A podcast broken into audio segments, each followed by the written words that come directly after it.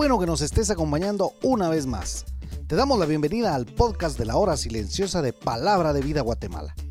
Cada uno de nuestros misioneros se han preparado para compartir contigo este comentario. Te animamos a que tengas un corazón dispuesto a recibir el consejo de la palabra de Dios.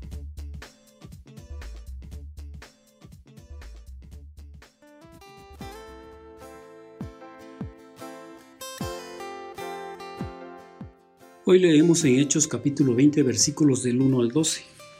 Aquí en el tercer viaje de Pablo lo encontramos viajando a Macedonia, después de dejar Éfeso en una aparente calma.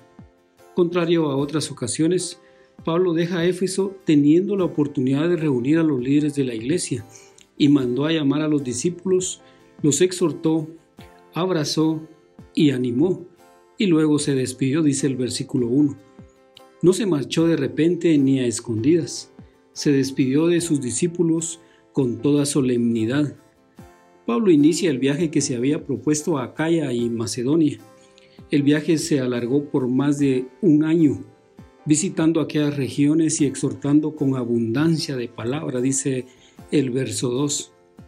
Cuando Pablo llega a Acaya, Grecia, se mantuvo por tres meses ahí, tiempo durante el cual escribe la carta a los romanos. Pablo planeaba regresar a Siria embarcándose por el mar Mediterráneo porque era probable que quería estar en Jerusalén para la Pascua, pero tuvo que alterar sus planes. Aunque el texto no dice cómo se enteró, Pablo decidió regresar por Macedonia debido a un complot de parte de los judíos para matarlo durante su travesía por el barco. En su regreso por Macedonia, visitó las iglesias de Tesalónica y Filipos. Sin duda el Señor lo estaba dirigiendo. El versículo 4 menciona a siete personajes que acompañan a Pablo. Eran representantes de diferentes iglesias que llevarían ofrendas recaudadas por Pablo a los cristianos necesitados de Jerusalén. El punto de reunión fue en Troas. En Troas también se reuniría Lucas, quien habla en primera persona en el versículo 6 al decir nosotros, dando así a entender que él estaba de nuevo en compañía de Pablo y con él se embarcó desde Filipos haciendo un viaje de 200 kilómetros en cinco días. Pablo se quedó en Troas durante siete días. Lucas describe lo que sucedió en la última noche en ese lugar. Aquí vemos a Pablo en medio de un ambiente de una iglesia local. La iglesia se reunió el primer día de la semana. El domingo era el día normal de reunión, el primer día de la semana, dice el versículo 7, recordado por ser el día de la resurrección de Jesús. Por eso mismo llegó a ser el día de la reunión de los cristianos de la primera iglesia. Ya que Pablo iba a dejarlos, al día siguiente alargó su discurso hasta la medianoche Lucas menciona a lo largo del discurso de Pablo en los versículos 7, 9 y 11. Los cristianos del lugar celebraban una reunión solemne, incluido el partimiento del pan. Estaban reunidos en el aposento alto, pues era normal que los cuartos más grandes estuvieran en el piso superior de un edificio. Al parecer, el lugar estaba lleno.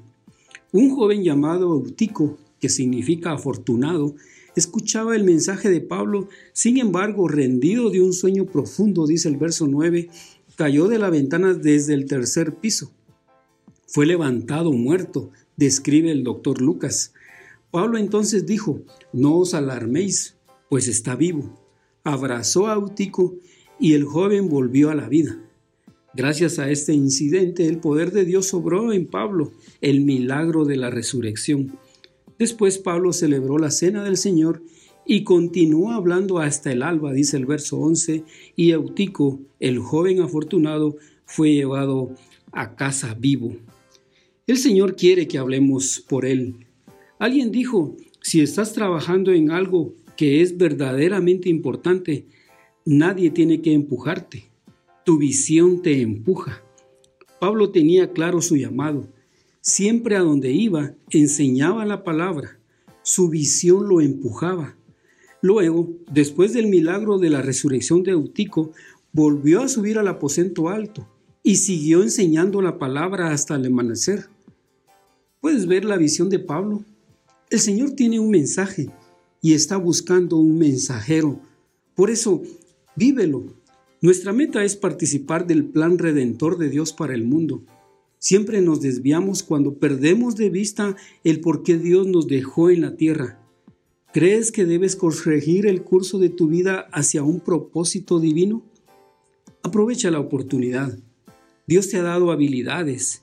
Ve a los demás con pasión, pero también con compasión. Los cristianos piadosos saben que tienen que dirigir a la gente solamente hacia una persona, la persona de nuestro Señor Jesucristo, que murió por nuestros pecados en la cruz. Mi nombre es Carlos Bog y como siempre esperamos que esta palabra te anime a ser práctico en tu vida. Bendiciones.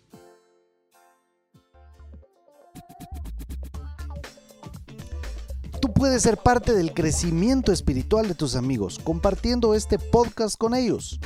Síguenos en nuestras redes sociales para recibir más recursos como este. Nos encontramos nuevamente el día de mañana.